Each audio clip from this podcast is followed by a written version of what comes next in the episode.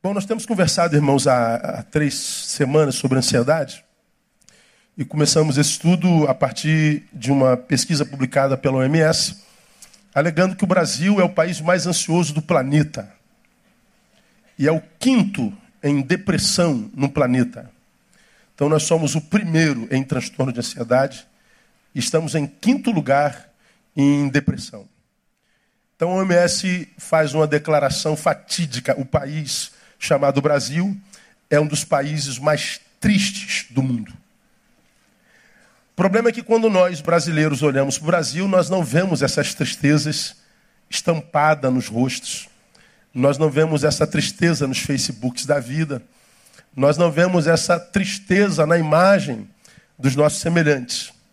E como eu falei aos irmãos, essa, essa reportagem ela me chamou atenção não só porque ela é científica, não é um chute que a OMS diz, fez, mas porque ela foi publicada exatamente uma semana após o carnaval.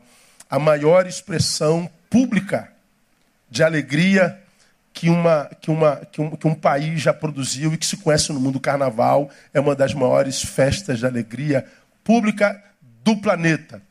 Uma das grandes festas celebrativas da humanidade. Depois que passa a grande festa de quatro dias, na Bahia, sete, oito dias, terminou a festa, é publicada a matéria do OMS, diz que você está vendo esse país que celebra tão profusamente a alegria chamada carnaval? Estou vendo, OMS. Pois é, tudo mentiroso. É o pessoal mais triste do mundo. É o pessoal mais incapaz de viver o agora, de viver o hoje. É o pessoal mais sequestrado pelos amanhãs. Está vendo essa gente que pula, que coloca máscara, que vende essa imagem de felicidade, de plenitude? Faça quase tudo deprimido. Eles estão entre os países mais deprimidos do mundo. Eles são tristes. Mas também nós falamos que seria injustiça nossa julgar ah, que o carnaval só fosse uma farsa, porque esse mesmo país do carnaval é também o maior país cristão do planeta. Está vendo a fé do Brasil, desse maior país cristão do planeta? Também é uma fé falaciosa, não gera vida na vida dos seus crentes. Está vendo a religião que se professa no Brasil? Mentirosa também, não gera vida na alma dos que professam a religião do Brasil. O cristianismo do Brasil também é uma farsa, não gera alegria. E aí nós começamos a conversar na, na, na quarta-feira retrasada, definimos na primeira, no primeiro encontro o que é ansiedade à luz da ciência, da psicologia, da psicanálise e a minha impressão sobre ela. Na, na aula seguinte, na mensagem seguinte, nós é, vimos a visão bíblica sobre a ansiedade e aprendemos em Jesus que é possível viver sem, sem ansiedade, é totalmente possível. Ah, é impossível? Não, não. É possível viver sem ansiedade. E aprendemos ainda mais. Ela tem um quê de espiritual, porque a Bíblia diz: não andeis ansiosos, não estejais ansiosos. É mandamento. De modo que andar ansioso, estar ansioso, é pecado de desobediência. Então a ansiedade, ela vai além da minha psique, ela, ela abre portais para a minha alma, ela, ela, ela tem um quê de espiritual nela. Então a Bíblia diz: não andeis, é possível. Andar é uma realidade que, de alguma forma, embora inconscientemente, possa ser chamada de opcional. E tem um quê de espiritual. mostramos por quê. Hoje, eu queria conversar com vocês, é a nossa penúltima palavra, na semana que vem a gente termina, o que, que gera ansiedade costumeiramente na vida dos ansiosos? O que, que produz ansiedade? Por que, que nós estamos tão ansiosos? O que, que gera? De onde vem essa coisa que, que nos arrasta lá para o amanhã, de modo que a gente vai tão longe do aqui e do agora, que a gente não consegue viver o aqui e agora, que é tudo que a gente tem na vida. Por que, que a gente não consegue fincar no aqui e agora e ficar só no aqui e agora, administrar só o aqui e agora? Como diz a palavra, basta cada dia o seu mal. Todo dia carrega mal em si, há mal em todo dia. E ele diz: se você viver só o mal do dia de hoje, não há mal no hoje suficientemente para estragar a vida de ninguém. O mal que estraga a vida de alguém não é o mal de hoje, é o mal que você trouxe de ontem e o mal que você traz possivelmente de amanhã. Você enxafuda teu presente de passado, enxafuda teu presente de amanhãs, e aí o passado e o presente vividos juntos com o futuro se torna insuportável para a vida daquele que vive isso. Agora, se a gente consegue viver o aqui e agora e administrar o problema e o mal só de hoje, não há mal no hoje capaz de acabar com a vida de ninguém. E Jesus está dizendo: isso é possível, isso é totalmente possível, não é utopia. Então, de onde vem ansiedade? O que, que gera ansiedade? Vamos a Filipenses capítulo 4. Filipenses capítulo 4. Nós vamos no versículo 6. Vamos ler aí só alguns, só para a gente balizar. No versículo 4 ele diz assim: Não andeis ansiosos por coisa alguma. Antes, em tudo, sejam os vossos pedidos conhecidos diante de Deus pela oração e súplica com ações de graças. E a paz de Deus, que excede todo entendimento, guardará os vossos corações e os vossos pensamentos em Cristo Jesus. Quanto ao mais, irmãos, tudo que é verdadeiro, tudo que é honesto, tudo que é justo, tudo que é puro, tudo que é amável, tudo que é de boa fama, se há alguma virtude, se há algum louvor, nisso pensai. O que também aprendestes, recebestes e ouvistes e vistes em mim, isso praticai. E o Deus de paz será convosco. É a palavra de Paulo à igreja dos Filipenses. Não andeis ansiosos por coisa alguma. Nesse trechinho da fala de Paulo, a gente pontua algumas realidades que geram ansiedade em nós. Primeiro, necessidades materiais. Se há algo que tenha adoecido o ser humano do tempo pós-moderno, é a preocupação com coisas materiais. O versículo 4 diz: Não andeis ansiosos pelo que? Leia para mim. Não ouvi, vou repetir mais uma vez, até vocês chegarem aqui. Não andeis ansiosos. Está quase. Não andeis ansiosos. Não, ainda dá para ficar melhor. Não andeis ansiosos.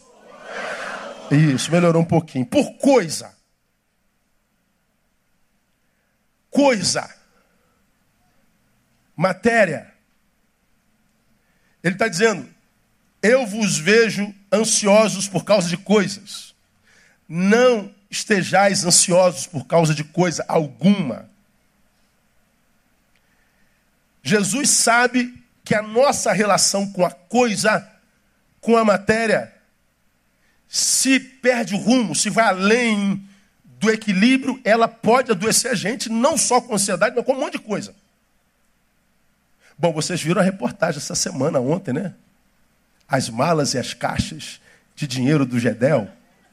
50... Rapaz, eu fiquei vendo aquelas caixas todas. Falei, uma caixinha, já, meia caixinha já, já resolvia a nossa vida. Meu Deus, quanto dinheiro! 51 milhões de reais em cash. Cara, os caras os cara desviaram bilhões de reais. Quantas vidas um sujeito precisa viver para gastar 3 bilhões de reais. Se ele vivesse 10 vidas, ele não conseguiria gastar 10 bilhões. Então, para que, que quer 10 bilhões? Os caras têm tanto dinheiro que não tem mais onde botar no planeta que eles estão botando dentro de caixa. Para que isso tudo? É uma relação desequilibrada com a coisa. Hoje a gente mata por causa de um celular, relação equivocada com a coisa.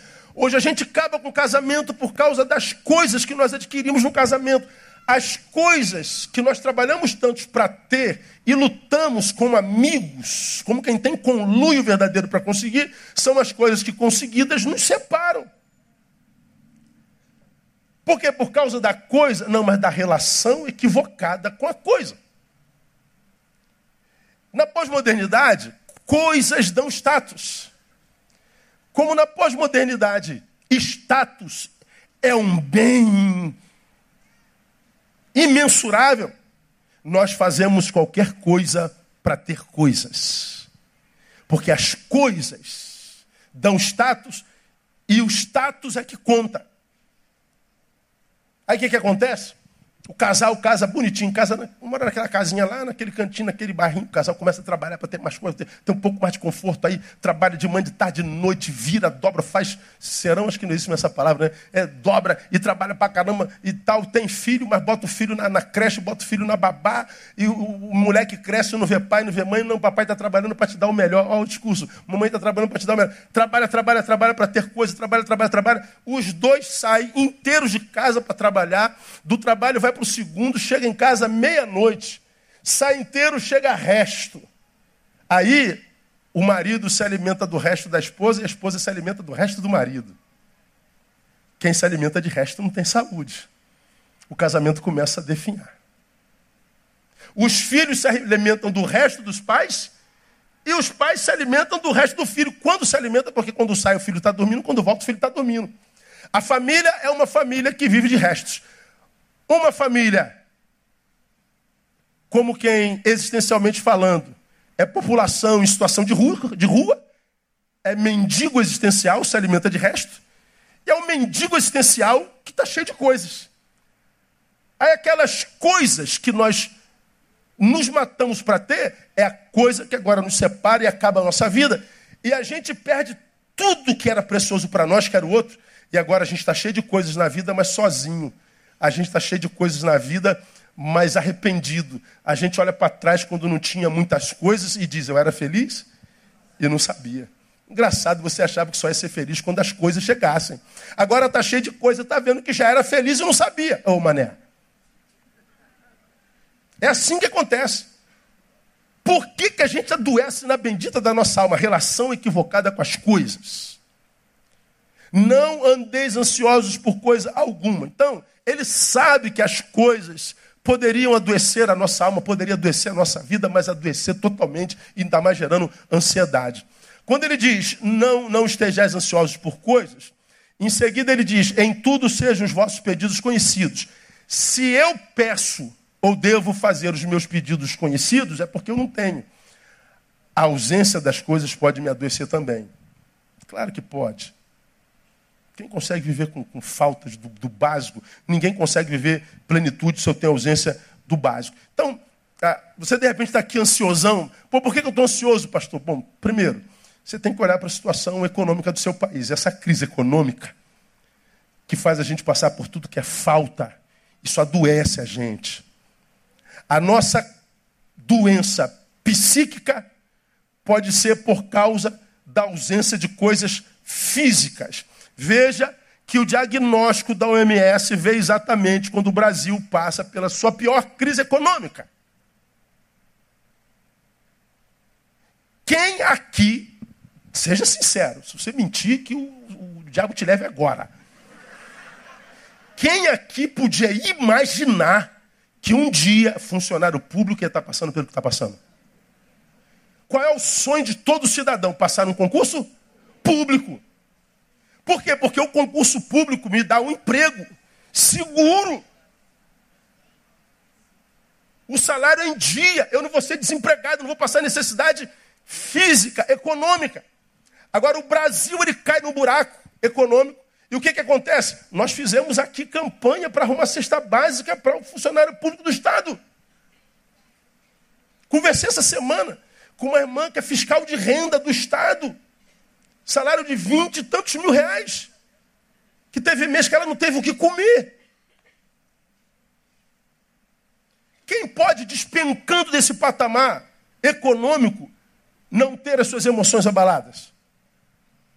Então, para você que está aqui, meu Deus, como é que eu fiquei assim? Por que, que eu estou tão ansioso? Por que, que a minha depressão me pegou? Por que, que eu estou com esses problemas psicossomáticos todos? Bom, a, as coisas podem nos adoecer e nos adoecem mesmo. Essa, essa crise econômica na, na, qual estamos mergulhados certamente influencia no diagnóstico da OMS. Não foi coincidência que esse diagnóstico foi dado ao Brasil exatamente nessa época, porque nesses últimos três anos nós estamos em franca decadência. Então, coisas certamente podem adoecer a nossa alma.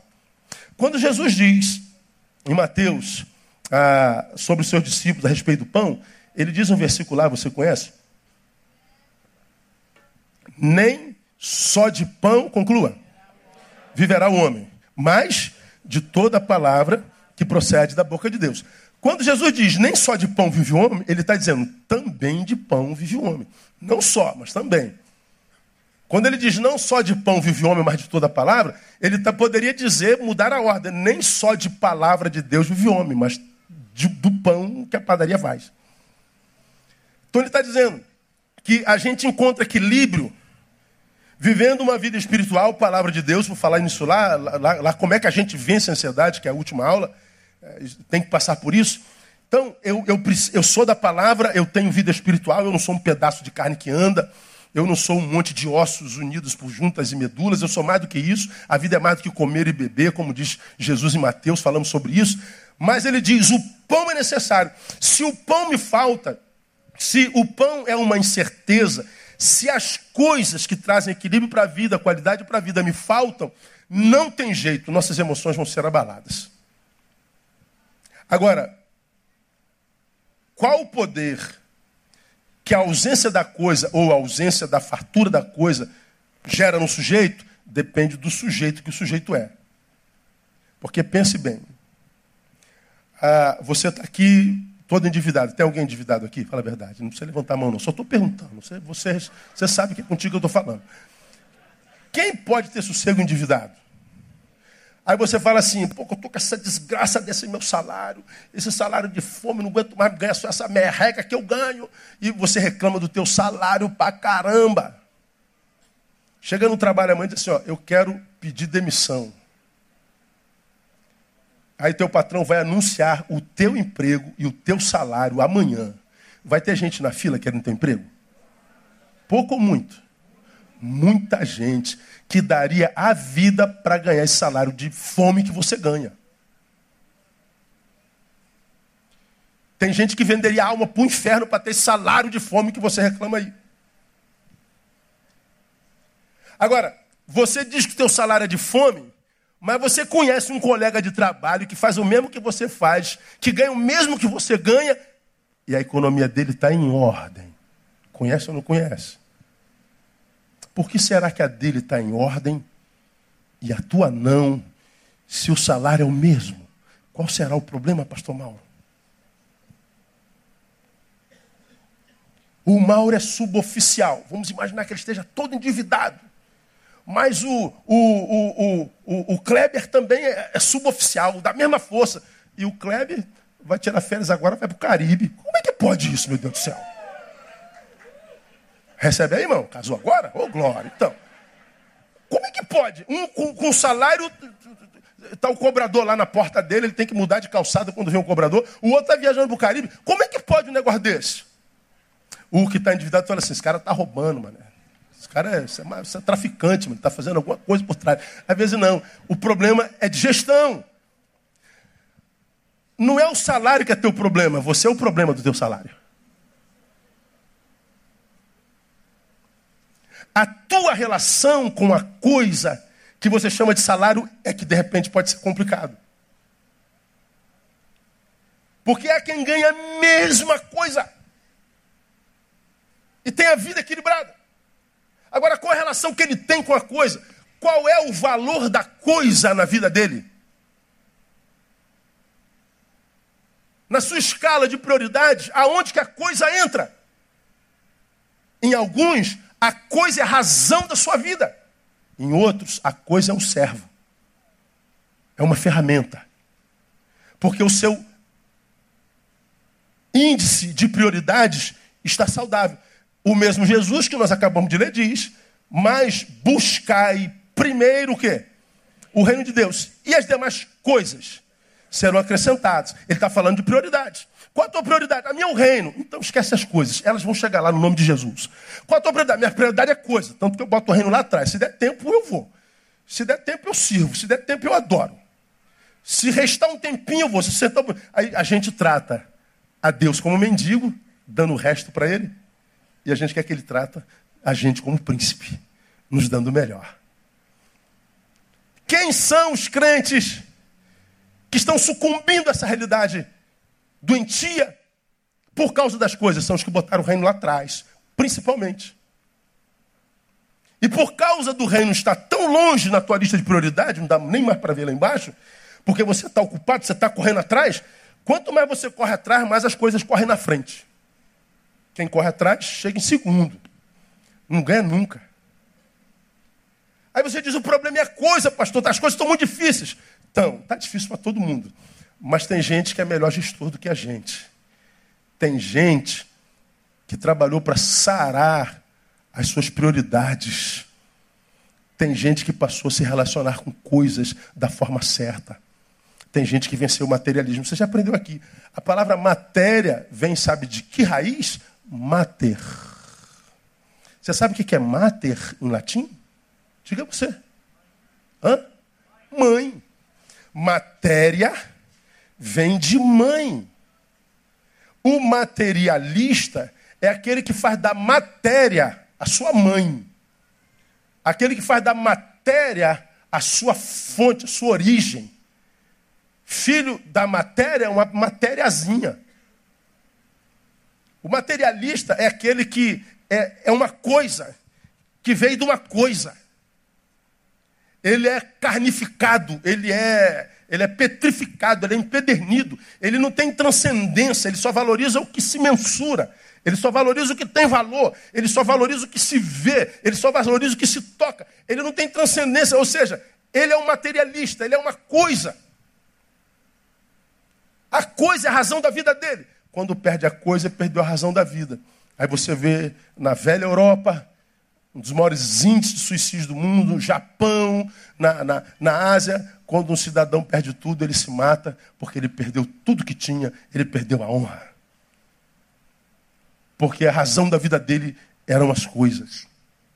Então, meu irmão, se nesse tempo de exibicionismo, de rede, de face, onde o que a gente busca é ostentação, onde que a gente busca é fama, onde que a gente busca é aplauso alheio, e a gente sabe que ter é ser valorizado, ainda que essa valorização seja mentira, ou nós ressignificamos o nosso senso de valores, ou nós reeducamos a nossa relação com a matéria, ou nós vamos continuar doentes, não há cura para o materialista.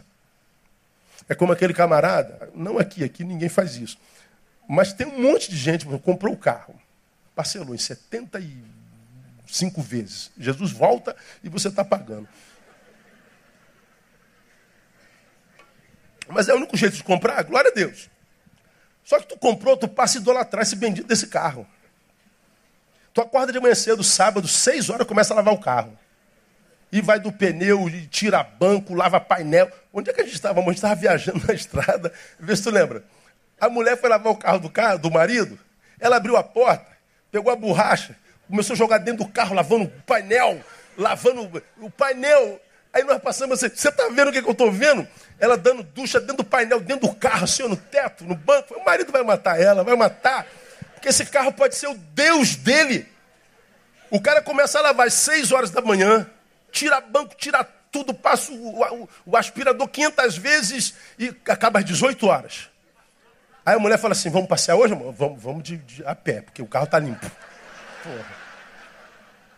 Não, vamos a pé porque vai chover. Pega o chapéu e vai sujar meu carro. O cara passa a valorizar mais o carro do que a mulher e a família. Acontece isso não? Teu marido faz isso, mano? Dá uma catucada nele agora, aproveita. Fala, Jeová.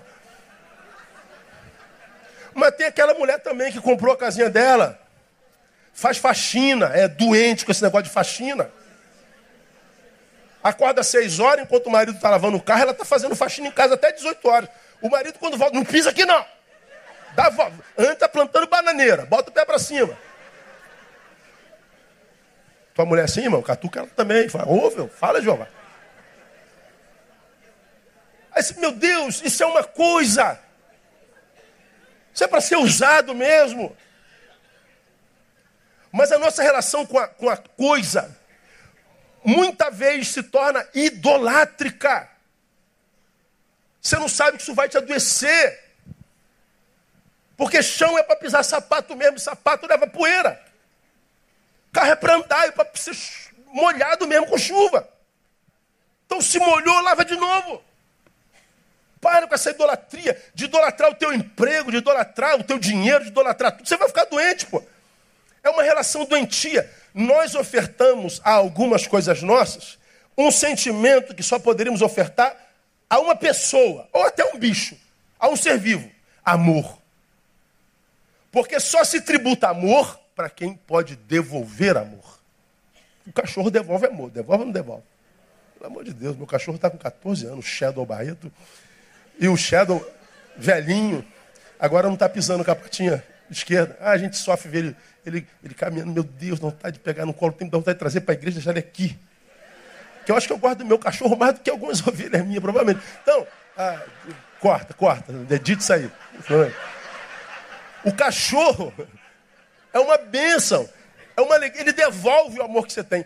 Quando você ama e dá amor a um ser vivo, quanto mais amor você dá, mais rico você se torna, porque o amor volta. Quando você dá amor a uma coisa, o amor não vem. Você está empobrecendo. Eu posso empobrecer à medida que eu amo as coisas. Eu vou me mendificando. Ó, oh, isso é neologismo. Eu vou me, me transformando no mendigo à proporção que eu vou enriquecendo financeiramente. Eu vou me esvaziando à medida que eu vou ascendendo financeiramente, sociologicamente. Eu vou ascendendo para a tristeza. Eu vou ascendendo para a doença. E lá em cima a gente se lembra de quando não tinha nada e diz: caramba, cara, eu era feliz e não sabia. Aquele tempo que eu ia, eu ia, eu ia, eu ia para o campo da malha comer churrasquinho com a minha mulher, que era minha namorada, e a gente era feliz. Lembra disso, irmão? Agora você tem que comer em um restaurante que só gasta mil reais, mas não pode. Mas não consegue mais comer o churrasquinho. Perdeu a simplicidade. Você não tem as coisas, as coisas lhe têm. Jesus sabia. Então, para quem não entendeu ainda o porquê da ansiedade, eis uma razão muito sólida. Portanto, ah, nesse primeiro tópico eu termino dizendo o seguinte: é muito difícil que um sovina, o famoso pão duro, não seja doente emocionalmente falando. Conhece alguém pão duro? Sovina é infeliz. O miserável, não é o pobre, estou falando do miserável, é infeliz, é um doente. Porque as coisas que ele idolatra e ama não pode devolver-lhe amor. Ele é um, um mendigo existencial. Então, de onde vêm as nossas ansiedades, pastor? A primeira coisa é necessidade material, relação equivocada com coisas. Guarda isso no seu coração. A segunda coisa, emoções não tratadas nos nossos corações. Emoções não tratadas. Não tem como não ter emoção no coração. Se não tiver mais emoção, você morreu. Que bom que você tem emoções. O problema é quando nós somos dominados no coração por emoções não tratadas. Aí não tem jeito. Se elas não forem tratadas, se elas não forem moídas, se elas não forem espremidas, se elas não forem dialogadas, se elas não passarem na peneira, se elas não forem é, é, de fato confrontadas e ficarem aqui, ó, como, como um fenômeno, como uma possibilidade, não tem jeito. Você não vai ter plenitude nunca na tua vida. O texto do versículo 7 diz: E a paz de Deus, que excede todo entendimento, guardará os vossos corações. Mas não só os vossos pensamentos em Cristo Jesus. Nós lemos no 6: Não andeis ansiosos por coisa alguma. Antes, sejam os vossos pedidos conhecidos diante de Deus pela oração e súplica e ações de graças. O 7 começa com a condicional. E, como quem diz, aí então. Se você vencer a ansiedade, não é Deus que cura a tua ansiedade, você cura a tua ansiedade e se você cura sua ansiedade, ele diz a paz de Deus. Que a razão não pode explicar, que o filósofo não pode explicar, que o psiquiatra não pode explicar, que o, o, o neurologista não pode explicar, que o psicanalista não pode explicar, que os cabeções cientistas não podem explicar, aquela que excede a todo entendimento, guardará vossos corações e vossos pensamentos em Cristo Jesus. Então, guarda o quê? Corações. Guardar coração por quê? Porque o coração é o símbolo perceptório das emoções humanas. Ah, meu coração ficou triste com você. Não é o coração, tudo acontece aqui, o coração é o símbolo. É o símbolo perceptório das emoções humanas. Então, quando a Bíblia diz que a paz de Deus guardará o coração, ele está dizendo é, que ele sabe que o coração ferido por emoções adoecidas roubam a paz, rouba a esperança, rouba a fé, rouba a tudo. Emoções não tratadas mata a gente antes da morte chegar. Ah, e disso todos nós somos doutores, né? Quem nunca sofreu por algumas emoções que a gente não conseguiu controlar, que não deixa a gente dormir, vai para a cama com a gente, acorda com a gente. É o, é o amor não, não retribuído, é aquela paixão desenfreada que você desenvolveu por alguém e alguém te tratou com indiferença. Aquilo te sequestra, tudo mais perde sentido. Se é apaixonado, você constrói um planeta que só tem dois habitantes, mais ninguém. Tudo mais perde sentido, só tem dois habitantes. Você é o objeto da paixão. O objeto da paixão pula para fora do planeta, te ignora, você está num planeta gigante sozinho. Nada naquele planeta tem sentido para você.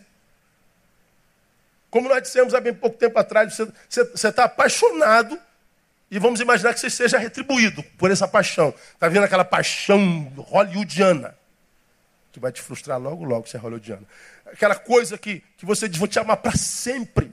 O sempre, sempre acaba. Sempre, sempre tem prazo de validade. Aquilo que, que, que pelo que você largou tudo no planeta para viver essa paixão. Logo, logo, tudo que você largou vai falar mais alto do que o pouco que você tem. Esse, esse casamento atual, logo, logo, porque não é mais um sonho a se conquistar, já é uma realidade factível. Ela, porque não é mais novidade, vai perdendo esse valor fenomenológico, sobrenatural. Então ele pode ser verdadeiro, mas ele volta para a dimensão humana. Quando ele voltar para a dimensão humana, aí a tua razão volta para o lugar, tu olha para trás, tu vai ver que esse amor é também agora o símbolo de um monte de divórcios que você viveu na vida. Se divorciou da mãe, do pai, dos amigos, do trabalho, da igreja, do irmão, da irmã. Se divorciou do cachorrinho que você teve que sair de lá, você divorciou de tudo. Aí você vai ver que os divórcios foram tantos que esse amor atual não pode gerar plenitude diante de tantos amores perdidos. Então são sentimentos que não são tratados. Agora, a, a, o texto está dizendo: guardará os vossos corações, as percepções humanas são aqui. Agora, o lindo nesse texto, irmão, que eu achei muito legal estudando, essa palavra guardará, ela é uma palavra de cunho militar. Ela é de cunho militar porque quem é militar que sabe. Tem, tem o pessoal que está de plantão na guarda do quartel. É o sentinela. O sentinela da hora, por exemplo, o cara está de guarda do quartel, está na entrada do quartel. Então, chega alguém no quartel, ele vai lá no carro saber quem é. Quer falar com quem, vai aonde? O senhor pode entrar em tal lugar. Não, o senhor não pode entrar, eu tenho ordem para não deixar o senhor entrar. O texto está dizendo que a paz de Deus coloca uma sentinela no nosso coração. E só passa por essa sentinela quem ela permitir. Se a ansiedade bate lá, eu quero entrar nesse coração, aqui você não tem ordem para não deixar você entrar. O guarda do nosso coração é a paz de Deus. Não é a paz do rivotril, a paz do psicanalista, a paz do psicólogo. Todos eles são importantes e necessários. Mas o texto está dizendo: que quando eu luto para vencer a ansiedade, é uma batalha minha, identificando as suas origens, suas fontes. Ele está dizendo porque você se esforçou e lutou a luta correta. Ele está dizendo que envia a paz, e a paz é o sentinela do teu coração. Como quem? A tua luta não vai ser mais só sua. Agora ele entrou na parada. Por quê? Porque você deu um passo em direção à cura. Não se prostrou morrendo de pena de si mesmo não virou um revoltado do mundo, o um ingrato, a vida não presta, porque tem uma área da tua vida que está ruim e a vida inteira não presta mais. Lembra da gotinha?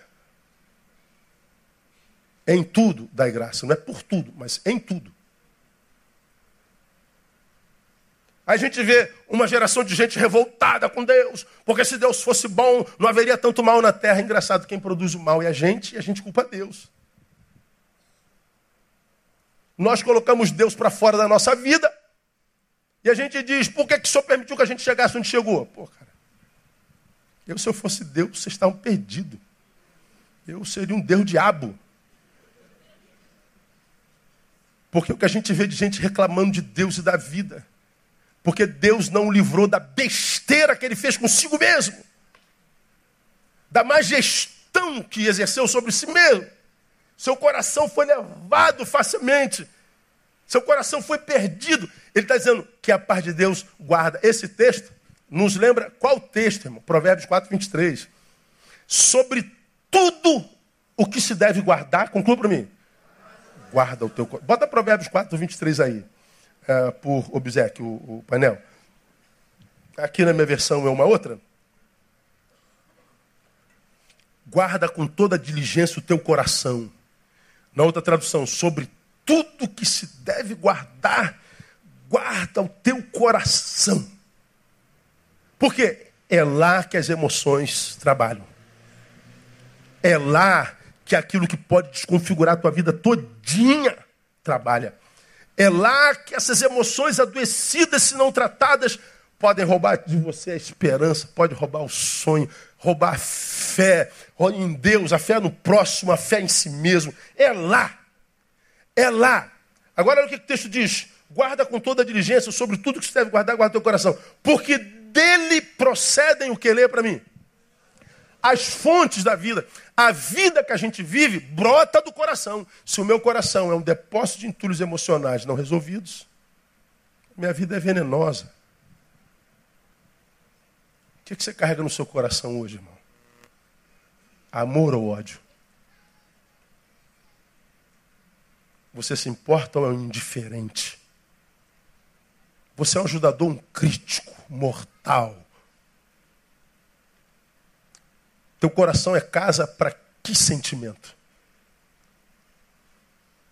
Pois é, o que a gente carrega no coração determina que tipo de vida que a gente vai viver. As nossas atitudes são levadas a efeitos a partir do sentimento que habita nosso coração. Por isso que o texto diz que ele guardará os nossos corações.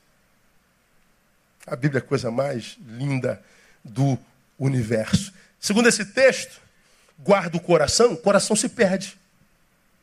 Ele está aí bombeando, mas você o perdeu. Perdeu como? Ele pulou do teu peito e saiu correndo.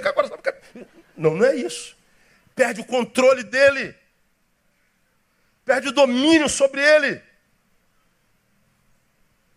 perde a gestão dele, coração se perde.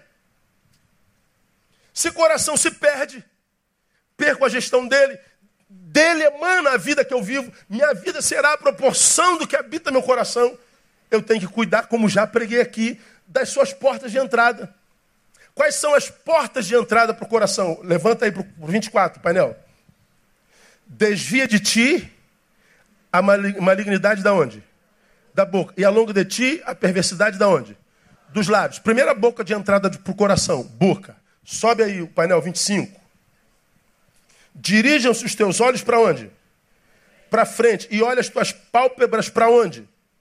Diante de ti. Segunda porta de entrada para o coração, olhos. Sobe mais, painel. Pondera a vereda de quê? dos teus pés e serão seguros o quê? Todos os teus Olha onde você anda, e que se você administrar bem o teu pé e aonde você anda, todos os teus caminhos serão bons. Terceira porta de entrada para o coração, pés. Boca, olhos e pés. Olha o que, que é isso, irmão. Como que o meu coração adoece? Mau uso da boca. Pense, raciocine comigo. Diante da realidade que a gente vive hoje no Brasil, essa atual, o que, que é mais fácil? Produzirmos elogios ou xingamentos? O que, que é mais fácil? Louvor ou murmuração? O que, é mais fácil?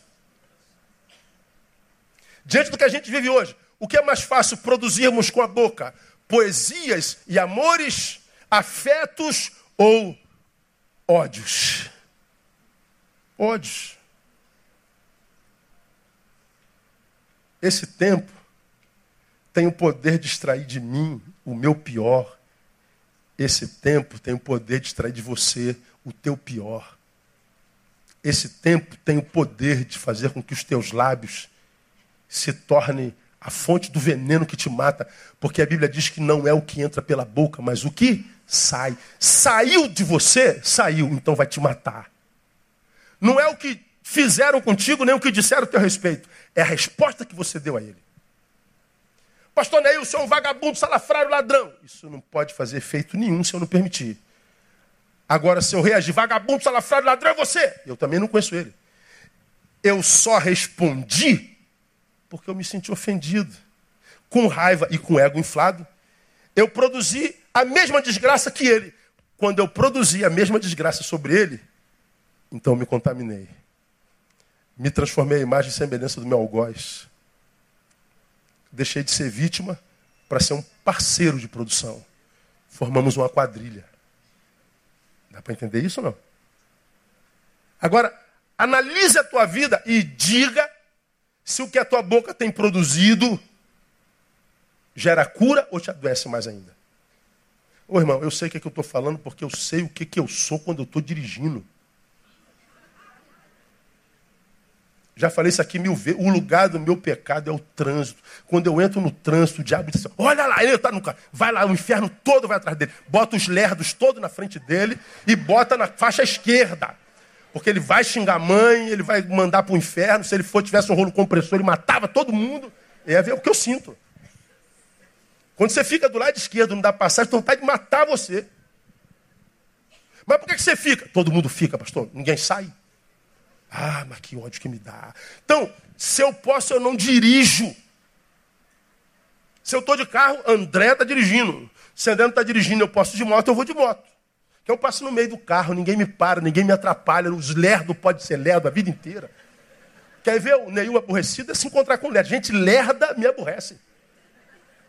E o diabo sabe disso. O que, que vai acontecer então? Se eu vou para a rua, quem que você acha que ele vai botar na minha frente? Lerdo. Porque eu vou produzir o quê? A palavra que me, me mata, me adoece. Você está entendendo? O que, que te aborrece é o que você vai encontrar na vida a vida inteira. E o que te aborrece vai extrair de você o teu pior. A tua boca te mata. Por isso que o texto está dizendo, pô, pai, não, deixa o versículo aí, me ajuda aí. Né? Então, é, é, é, é, mau uso da boca, desvia de ti a malignidade da boca, alonga de ti a perversidade dos lábios. E nós vivemos num tempo em que produzir malignidade é fácil, irmão. É fácil. Difícil é a gente produzir um, um louvor no meio do dia, no trânsito. Difícil a gente pegar um ser humano que diz, cara, você é um homem maravilhoso, você é uma mulher maravilhosa, a sua honestidade, a sua ética, a sua verdade, a sua solidariedade. Cadê essa gente? Cadê os seres humanos fontes com os quais a gente está e depois de estar com ele a gente sai dali rico? A gente hoje vive relações furtivas, mortais. Quanto mais próximo do outro, mais roubado a gente é. Aí o que, que acontece? A nossa boca começa a produzir. E à medida que a gente produz, a gente vai adoecendo. Agora, o, o, o psiquiatra sabe disso? O psicólogo sabe disso? A segunda porta de entrada, visão. Principalmente a desfocada. Está lá no versículo 25. Dirijam-se os teus olhos para frente. Olha as tuas pálpebras diretamente, diretamente adiante de ti. Por que essa palavra é importante? Porque hoje é muito fácil a gente se desfocar. É muito fácil a gente descer do salto. Pô, você saiu com a sua família. Hoje a gente vai para o Museu do Amanhã. A gente vai comer em tal lugar. Esse dia é nosso. E você saiu com maior boa vontade no sábado de manhã com as três crianças no carro, todo mundo brincando atrás, tal. Aí o cara te fecha na rua. Ó. Teu ego mexe tu já vai atrás dele. Esse filho eh, da perdição, eu vou, maldito. Aí tu para, seu filho da perdição, eu não sei o quê. Aí o cara te, te xinga também, aí tu fecha ele, e a briga toda. Acabou o sábado. Desfocou. Desceu do salto. Essa é a época do Epa! Como era o nome dele? Vera Verão, esse é o tempo do Vera Verão. É, é, é epa, a gente desce do a gente desfoca fácil. É assim, não é, irmão? O cara tirando com a tua cara ainda dá um sorrisinho de canto de lábio. Porque o brasileiro, principalmente o carioca, acha que é malandro. Todo mundo é otário, só ele que é malandro. E ele quer te fazer de trouxa o tempo inteiro. Ele quer te fazer de idiota o tempo inteiro. Ele quer levar vantagem em tudo. E a gente se desfoca, mas com uma facilidade muito fácil. E não só isso com tanta dor que a gente carrega do passado, é muito fácil no presente, ao invés de a gente olhar para frente, frente, olhar para trás. Ver uma pessoa, tu veio para a igreja para ser abençoado, aquele cara que fez aquilo lá em 2005, está na igreja. Ah, aquele miserável, está aqui vagabundo, salafrário, até aqui esse cara me deve aquele dinheiro, aquele caloteiro do inferno. Tu veio para adorar o Senhor, mas o sujeito, agora, agora transformado em arquétipo, te remete para 2005. Aí tu está aqui, que dia é hoje do mês? Dia 6? 6 de setembro de 2017. Tu está aqui em 6 de setembro de 2017, junto com o cara em 2005, de setembro de 2005. Ou seja, desfocou. Você, ao invés de olhar para frente, você está olhando para trás. Através da amargura, através do, do, do, do, do ódio, através da relação equivocada com trauma, através do desejo de vingança. Você, em vez de olhar para frente, porque é para lá que a vida vai, você até vai para lá, mas como eu já falei aqui, tu vai para lá sim, ó, olhando para trás. Quem vai para frente olhando para trás caminha mais lento. E o problema disso é que a vida não espera ninguém. Só você lembrar que anteontem você estava com 15 anos, hoje está com 45. Você vai dormir hoje, amanhã acorda com 52, irmão. É assim, não é? Depois do 40, então, 40 já faz a ordem do culto fúnebre, porque você está um pé na cova, que passa rápido. É muito rápido, é impressionante. Não dá para perder tempo. É, irmão, a vida é muito curta para a gente perder tempo com gente idiota. A vida é muito curta para a gente perder tempo discutindo coisa que não vai levar a lugar nenhum. Que não interessa quem tem razão, independente de quem tem razão, não vai levar você a lugar nenhum. A vida é muito curta. Não vale a pena. Então, olha para frente. Porque os teus olhos são parte de entrada. Se você é desse rancoroso, vai ficar doente mesmo. Terceira porta de entrada, pés, não é? Pondera a vereda dos teus pés. Serão seguros todos os teus. Para onde você for, se os teus pés forem pés inteligentes, você vai ser como Salmo primeiro como árvore plantada junto a ribeiros de água, que dá o seu fruto aonde? Na estação própria. Ou seja, não há uma estação que você vai ficar sem fruto. E tudo quanto você fizer, prosperará. Agora, se tudo quanto fizer prosperar, também não é mágico. Né? Tudo que eu vou fazer vai dar certo. Não. É porque essa palavra é para é quem tem um senso de valores saudável e o que ele busca é o reino de Deus. Para quem busca o reino de Deus, o que ele quer é estar sempre no centro da vontade de Deus. Eu tenho muitas vontades, a maior dela é estar fazer a vontade de Deus. De modo que se não aconteceu o que eu queria, eu não fracassei, porque eu queria mesmo estar na vontade de Deus. Foi vontade de Deus que não acontecesse, então não perdi. Tudo quanto faz prospera. Deu para entender? Então, se você não tem Deus com prioridade, não tem vida espiritual, esquece isso. Isso aqui não é para você, não. Ok? Deixa para amanhã, deixa para outro dia. Isso aqui é para quem tem senso de valores saudáveis tudo quanto fizer prosperará. Porque está plantada junto às águas.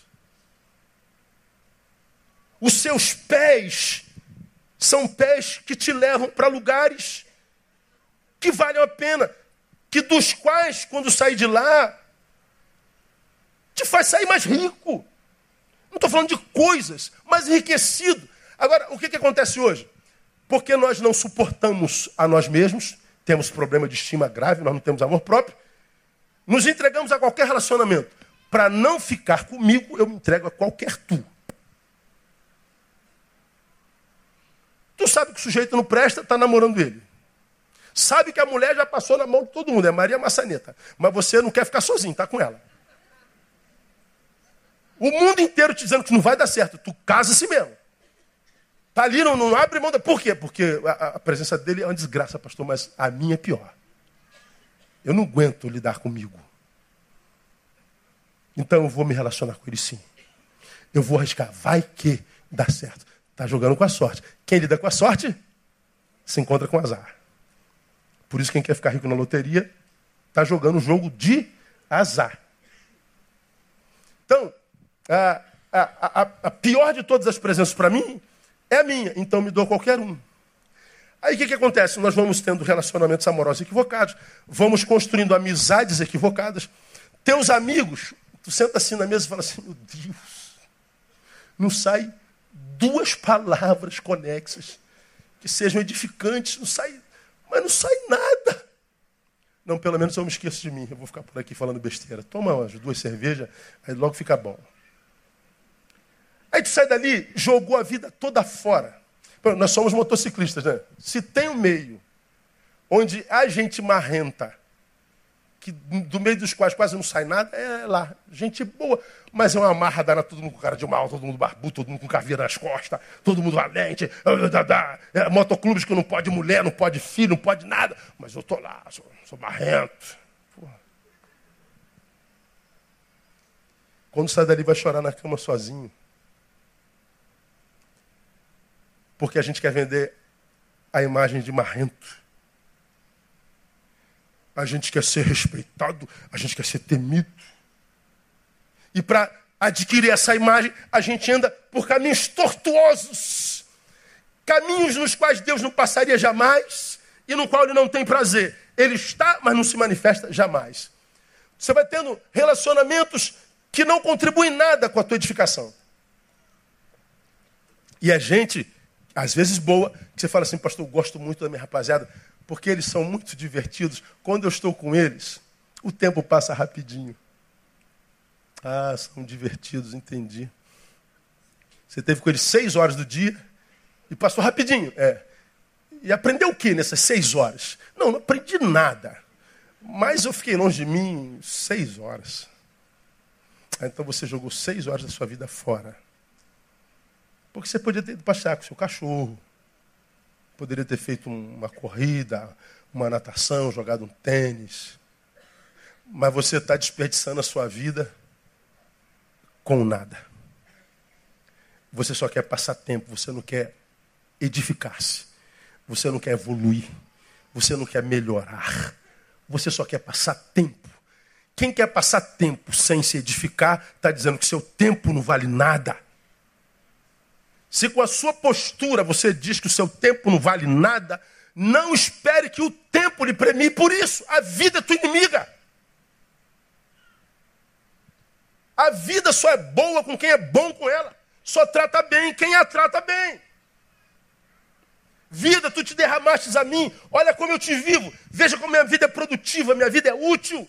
Veja como minha vida dá sentido em outras vidas. Veja o que, que eu estou fazendo contigo. Ela se derrama mais sobre mim. Agora, quando a tua vida não presta para nada, teu mundo é do tamanho do umbigo que tem. Para que, que a vida vai se derramar sobre você? Isso é auto-engano. Para onde os teus pés têm levado você, menina? Para onde os teus pés têm levado você, menino? O que, que você está fazendo com a tua vida, cara? Até quando?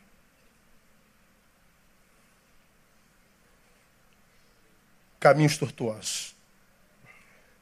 Numa geração onde o erro, a malandragem, o levar vantagem em tudo. Só você ver a novela das nove aí, ó. Os traficantes com, com moral na novela. Uma traficante chamada Bibi virou novela. Nunca vi uma dona de casa que criou 12 filhos virar novela.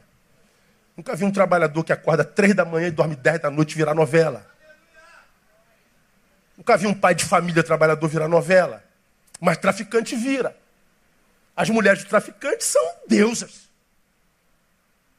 São perfeitas. As festas das favelas da novela, meu Deus do céu, bota a Zona Sul no bolso. Numa cultura onde o malandro é adorado, onde, onde o erro é cultuado, onde levar vantagem em tudo são valores cultuados, é fácil mantermos-nos no caminho certo? Ah, não é fácil não, irmão. A vontade é saber, cara, ninguém, ninguém é punido por nada, todo mundo faz o que quer. Eu que você quer que eu seja honesta, pastor? O senhor quer que eu reja meus passos? O senhor quer que eu caminhe certinho? Ah, vai te catar, pastor, eu vou. Não tem nada a ver com a sua vida, não. Agora vamos ver como acaba. Melhor é o fim das coisas. Vamos ver onde você vai estar. Compare-se com quem anda certo, com quem anda correto, com quem é honesto. Vamos ver como é que acaba. Os pés são portas de entrada. É difícil ser honesto numa geração corrupta. É difícil ser santo numa geração carnal. É difícil ser verdadeiro numa geração hipócrita. É difícil valorizar conteúdos entre performáticos e adoradores de imagem própria. É difícil. Você fala, eu não gosto de tirar foto. Como que você não gosta? Todo mundo tira mil fotos por dia. Aí você é zoado. Quando você diz que gosta de livro, o cara te chama de, de não sei de quê. Você diz que é virgem, você é ultrapassada. Você não fuma maconha, você é o idiotado. Se eu não rejo os meus pés e quero ser idolatrado por essa geração, eu estou abrindo a mão da vida. Guarda isso no teu coração. Isso é falta de amor próprio. Nossas emoções são, portanto, ao mesmo tempo geradores de saúde e geradores de enfermidade nos nossos corações. O coração reage ao estímulo do amor e do ódio. O coração reage à, fidelidade e à traição. O coração reage à presença e à indiferença. Se as minhas emoções adoecerem, se o meu coração adoecer, vou sequestrado, acabou. Dele procedem as fontes da vida, gerador de doença. Vamos terminar. Multiplicidade de obrigações do dia a dia gera ansiedade. Se de um lado guarda coração, do outro lado guarda os pensamentos. Coração, emoção, pensamento, razão. Lembra do guarda, do sentinela? O que, que vai entrar nessa cabecinha aí? Não, aqui tu não vai entrar, não. Essa cabecinha aqui precisa estar com pensamentos bons para manter saúde. Ele diz que a paz de Deus guarda nossos pensamentos.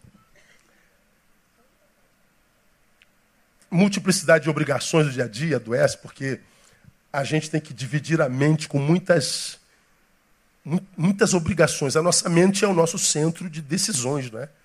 O coração, o símbolo perceptório das emoções, e a mente, o nosso, nosso central de decisões. É aqui que a gente recebe, registra, diagnostica e, e, e, produz a ação que vai, ser, vai fazer. Como você já aprendeu, a gente aprende com Freud. O pensamento é um ensaio da ação. Então tudo acontece aqui, né? Tudo aqui. Agora, com as múltiplas atividades que a gente tem na vida, com esse número exorbitante de informações que a gente processa o tempo inteiro, meu irmão, para você concentrar-se hoje, é um trabalho hercúleo. O transtorno de déficit de atenção hoje é, é, é, é Você senta aqui, ó, você vai estudar, né? Aqui não acontece, né? Quem está aqui hoje não acontece isso. Tu senta para estudar, tu pega assim um livro, começa a ler. Tudo que você não consegue entender é o que está ali. Tua mente está passeando assim ó, no cosmos. Você tenta trazer tua mente para cá, tua mente não vem. Cara, eu preciso estudar. Avisa para tua mente. Cadê que ela se concentra? Você tem um monte de obrigação, conta para pagar, ouviu aquela coisa escrita no Facebook sobre você, e você está com um ego ferido, você está com não sei o que, tua mente está viajando. Meu Deus, minha mente fugiu. Alguém viu minha mente por aí, que eu não vejo ela há muito tempo. É tanta informação, é tanta coisa, que você fala, meu Deus. Já aconteceu contigo? Deus, Bota um botão na minha mente para eu desligar. Pum, desligou. Acabou, graças a Deus, apagou. Não dá. Você vai deitar para dormir, vira a cabecinha lá e a tua mente fica como? Você não dorme. Está processando todas as informações que vêm de dentro para fora e de fora para dentro. Ora, uma mente que trabalha 25 horas por dia ininterrupta, como pode produzir paz no corpo que a carrega? Vem a palavra e diz: Ele guardará sua mente. A paz de Deus. Ou seja, a correria, Jesus sabia, seria tanta que chegaremos a perder a capacidade de raciocínio. Nós teremos cansaço mental, dificuldade de concentração. Os pensamentos, diz a palavra, se perdem até no sonho. Até em sonho nossas mentes trabalham e se perdem. Quando você vai, por exemplo, em Eclesiastes 5,3, diz assim, ó, porque da multidão de trabalhos vêm os sonhos. E da multidão de palavra a voz do tolo. Da multidão de trabalhos vem o sonho. Você trabalha tanto, ralou tanto, daqui a pouco tua mente está tá expulsando, expurgando aquilo tudo que você viveu o dia inteiro. A mente não para. Essa mente elétrica, ela gera angústia, gera ansiedade, porque você gostaria de querer controlá-la. E essa luta contra si mesmo, isso cansa que é uma coisa louca. Você pode estar de folga aquele dia, chega no final do dia esgotado. Mas você não fez nada hoje? Por que você está cansado desse jeito? É estar tá lutando contra si mesmo. A gente é viciado em informação, né? Tu pega teu celular aí, teu iPhone é, é 7. Saiu o 8. Qual a diferença? É um botãozinho que é redondo, o outro era quadrado. E você não sabe mexer nem 10% do 7. Você pode pegar o 2, que você não sabe mexer nele todo até hoje. Mas, ponto, eu quero 8, eu quero 8, quero 8. Quanto custa? 5 mil reais. Tu vai lá para a fila, parcela em 76 vezes de novo. Eu quero 8. para quê? O que, que o telefone precisa fazer? É, falar. E tudo que a gente não faz com o telefone hoje é falar. Porque ligar para o outro hoje já é tido e havido como algo antiético. A gente fala pelo WhatsApp. Primeiro a gente pergunta se pode ligar. Não se liga para ninguém hoje. Os telefones de casa estão sumindo. Não precisa pagar duas contas mais. Ninguém liga para casa de ninguém. A gente não fala mais. É o WhatsApp. Informação, informação. Tecnologia, tecnologia, tecnologia. Tecnologia, tecnologia, tecnologia. De vez em quando, eu tenho esse iPad aqui há 200 anos. De vez em quando eu aperto o botão, o que é isso aqui, gente? Aí eu falo, gente, faz isso, cara. Meu Deus, eu estou com esse negócio há 200 anos, eu nunca soube disso. Quanta coisa eu perdi na vida. Oh, apareceu mais uma coisa. Agora, vivi sem essa coisa esses 10 anos. A nossa mente está como um telefone buscando um Wi-Fi para se conectar quando não tem sinal, ela continua buscando. E quando o seu celular está buscando sinal, o que, que acontece com a bateria? Vai embora rapidinho. Pô, minha bateria acabou rápido porque o telefone está trabalhando. Ele não está em funcionamento, você não pode usá-lo porque não tem sinal, mas ele está buscando o sinal. E porque ele busca o sinal, mesmo que não funcione, a bateria acaba. A sua mente, quando está descontrolada, ela pode não estar tá funcionando, não está prestando para nada, mas ela está trabalhando e a tua bateria vai embora ansiedade, doenças psicossomáticas. Vamos terminar, nosso tempo já foi. Por último, ausência de lazer, ausência de prazer na vida. Isso aqui é para você que é trabalhador. E não entende porque Deus não te abençoa. Porque afinal de contas, a vovó dizia que Deus abençoa quem cedo madruga. Agora tem um monte de trabalhador que Deus não abençoa nunca. E você não entende por que, que Deus não te abençoa. se você é tão trabalhador. O versículo 4 desse capítulo que a gente está lendo, de Filipenses 4, diz assim: regozijai-vos sempre no Senhor. Outra vez digo, regozijai-vos. O cara está falando de controlar a boca, visão, pés, não andar ansioso. Fala que a mente adoece, o coração adoece. Fala de um monte de trabalhos psíquicos. Mas lá nisso ele diz: regozijai-vos. Primeiro no Senhor, regozijai-vos.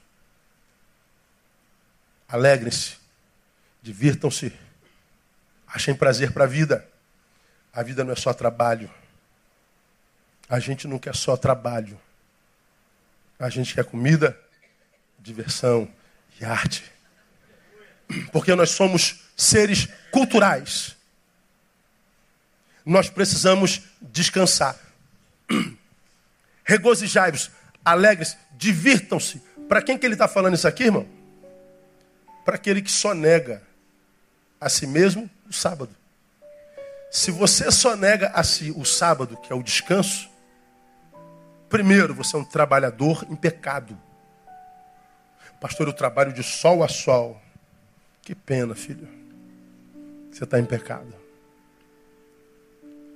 Que pena, tão trabalhador mas em pecado. Porque você está matando sua família, você está matando seus filhos, você está matando a tua mulher, você está matando a tua esposa, você está perdendo a comunhão com Deus, você está morrendo, você está cometendo um suicídio processual.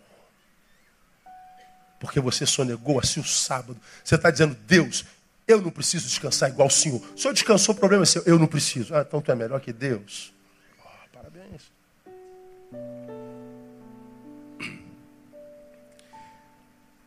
Se eu só nego o sábado, a gente vive uma perversidade sem sentido. Primeiro, porque transgride-se um mandamento. Lembra-te do dia do sábado para o santificar. Para mim, trazendo para o dia de hoje, santificar o sábado hoje é simplesmente não esquecermos que nós somos humanos. Ou seja, temos limites. Precisamos descansar. Ou seja, santificar o sábado é viver a humanidade integralmente. Seres humanos integrais trabalham e descansam do trabalho produzido. E por que, que eu descanso depois do trabalho? Que é para continuar trabalhando. Entre um dia e outro, Deus colocou o que no meio? Uma noite. O que, que a gente faz de dia? Não trabalha? Trabalha. Por que, que a gente trabalha de dia? Porque dorme à noite. Agora, o que, que acontece com quem não está bem também? Quem para, pensa, quem pensa, sofre. Porque não está bem, só nega a si mesmo o trabalho, o descanso. Se só nega a si mesmo o descanso, canso e paro de produzir. Se não descanso, canso e paro de produzir. Parar de produzir por não parar para descansar é pecado. Porque a Bíblia diz: tudo que tiver a mão para fazer, faz-o conforme suas forças. Acabou a força? Para, descansa. Parar por não descansar é estar parado e doente em pecado. Ser trabalhador profuso sem descansar é ser trabalhador em pecado. Você já aprendeu? Quem quer fazer por muito tempo tem que parar por algum tempo. Quem não para por algum tempo faz por menos tempo que deveria fazer. Então, para que, que a gente ganha dinheiro? Quem, quem me ajuda aí para a gente terminar? Para que, que a gente ganha dinheiro? É simples a resposta, não dá para ser mais simples. Você pega, ganha dinheiro para quê? Não ouvi. Para gastar. Mas não, tu vai botando embaixo do, do, do, do colchão, vai juntando na caixa do Gedel, vê se você consegue juntar 51 milhões. Tu chega lá na caixa, depois de três anos, tá vazia a caixa, o rato comeu. Não ajunteis tesouro na terra, onde a traça e a ferrugem consomem, mas ajuntem tesouro no céu. Se você ganhou dinheiro e pode gastar um pouquinho com seu amado, com a sua amada, faça isso. Vai descansar um pouco. Vai comer fora com teu amor uma vez no mês, uma vez no trimestre. Vai para o cinema. Não, pastor, tem o Now, tem o Netflix. Vai para o cinema, meu filho. Vai. É geografia. Vai comer fora, vai comer na praça, vai comer. Gasta uma geografia nova, uma comida nova. Onde a mulher não tem que lavar a louça depois, nem você. Essa coisa para milionário, não, é para pobre que se ama. Dá para fazer. Não precisa fazer todo dia, toda hora mas é preciso fazer. Vai se exercitar. Caminha de manhã, não pode, caminha de noite, cuida do teu corpo. Ache uma coisa que te dê prazer, coma menos, perca essa barriga. Emagreça. Para você se olhar no espelho amar o que você está vendo. Quando olhar no espelho, sorrir. Cara, gostei do que eu vi. Por que está feliz? perdi 300 gramas essa semana. Ó, beleza. Perdeu, tirou o tamanho, mas melhorou. Não é? Agora, responda para si. O que, que te dá prazer hoje na vida? Me diz aí, o que, que te tira da cama? Desculpa a palavra, gente. O que, que te dá tesão hoje? O que, te dá prazer? O que, que te faz levantar? Ó, 79% de vocês não tem nada que dá prazer. De cada 10, 7,79% não tem prazer na vida. Somos o que aqui? 1.500 pessoas. Mais de mil não tem prazer em nada. É só um ser laboral. De produção. Não tem prazer na vida. Por que não tem prazer na vida? Porque não tem intimidade com prazer. Por que não tem intimidade com prazer? Porque nunca teve prazer, sonegou a si mesmo prazer. E não precisa de dinheiro para ter prazer. Eu tenho falado sobre isso aqui desde o início do ano. Você é da minha geração, que tem 50 anos de idade, 40. Lembra da nossa infância? A gente não precisava de dinheiro, gente. A gente fazia nosso brinquedo. A gente fazia a nossa pipa. A gente fazia a nossa Maria Choca do jornal.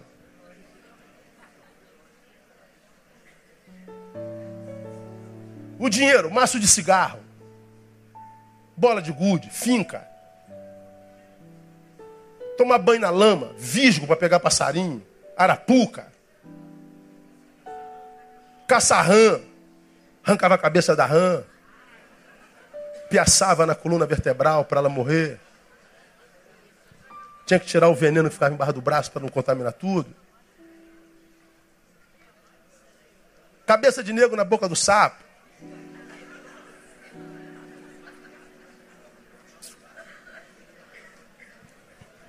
Teu pai tinha dinheiro?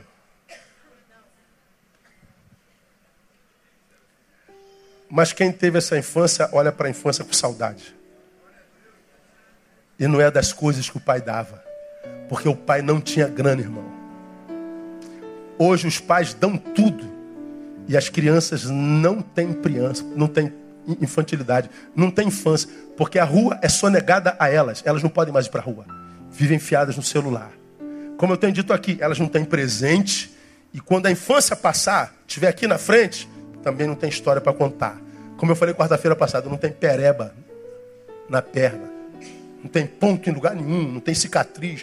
Não carrega no seu corpo as marcas da sua infância. Não tem presente nem terão passado. Não é o dinheiro, é gestão. Então, meu irmão, se não descanso, canso e paro de produzir. Parar de produzir por não parar para descansar é pecado. O que passa a ocorrer? Um monte de gente trabalhadora que não vê o fruto do seu trabalho. Por quê? Está em pecado, não descansa. Então, de repente, a tua empresa, o teu trabalho vai romper e vai bombar quando você trabalhar um pouquinho menos gastar um pouquinho mais de tempo consigo, com a sua família, com seus amigos, porque é o que dá sabor à vida. Então veja, relação equivocada com a matéria.